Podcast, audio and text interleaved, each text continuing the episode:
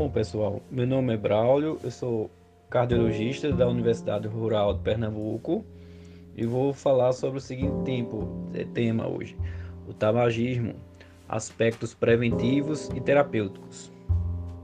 O fumo é o único fator de risco totalmente evitável de doença e morte cardiovasculares, e seu enfrentamento precisa ser feito.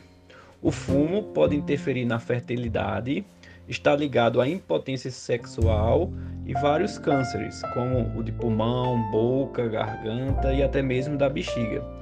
E é particularmente cruel com as mulheres em várias épocas da vida. Por exemplo, quando estão usando um anticoncepcional, as mulheres podem ter trombose se fumarem. Na gestação podem ter malformação. No climatério aumenta o risco cardiovascular e o fumo causa mais dependência às mulheres, né? Embora o tabagismo seja mais comum entre os homens.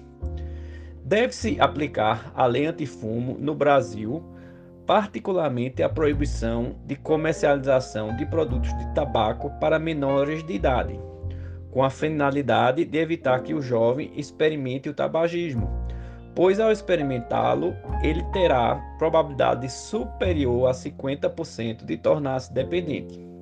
É importante também a proteção contra a exposição ao fumo passivo, que também implica maior risco, e isso inclui também o ambiente de trabalho.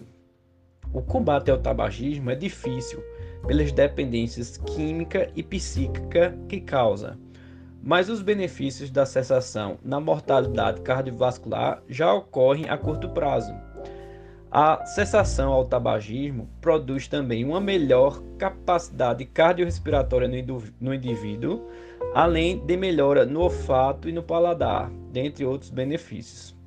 O rigor ao combate e no controle, a orientação contínua e o apoio psicoemocional ao tabagista com, com a eventual prescrição de medicamentos, tem se mostrado a abordagem mais eficaz. Ao se tentar parar de fumar, é importante saber que a fissura pelo cigarro é maior nos primeiros 30 dias e após esse período, essa fissura diminui bastante. Cada episódio dura até 5 minutos. É importante também nos primeiros 30 dias evitar consumo de bebidas alcoólicas e comidas gordurosas, pois ambas aumentam a vontade de fumar. Deve-se estimular o paciente a comer frutas, verduras e ter uma alimentação saudável sempre, mas principalmente ao tentar parar de fumar, pois essas mudanças diminuem a vontade de fumar e podem ser o início de uma mudança de estilo de vida permanente, ou seja, é uma oportunidade de aumentar também a adesão a esse tipo de reeducação.